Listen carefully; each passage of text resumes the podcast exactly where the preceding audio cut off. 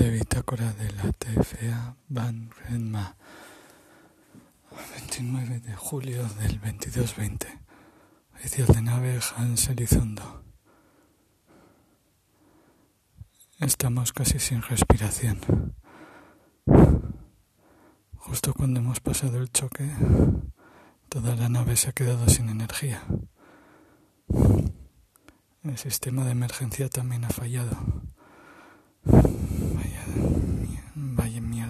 Narices. De mucha tecnología y al final siempre igual. En cambio, el propulsor seguía funcionando. La fisión seguía mandando energía. No sabemos por qué, pero la energía no llegaba ni al ordenador de a bordo ni a los sistemas vitales. Parece ser que quien hizo esto no entendía cómo funciona el propulsor, pero sí una nave cualquiera de la TFA.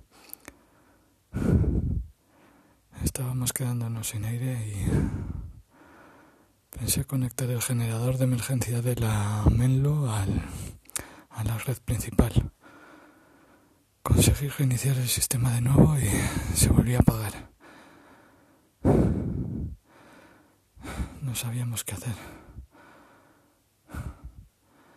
La cual me sugirió reiniciar de nuevo y entrar en configuración antes de reiniciar el sistema. No pudo acceder al terminal.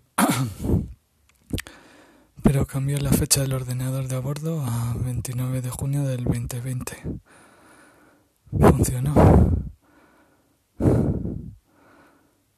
Vamos a descansar todos y mañana intentaremos averiguar qué ha pasado. Tenemos tiempo.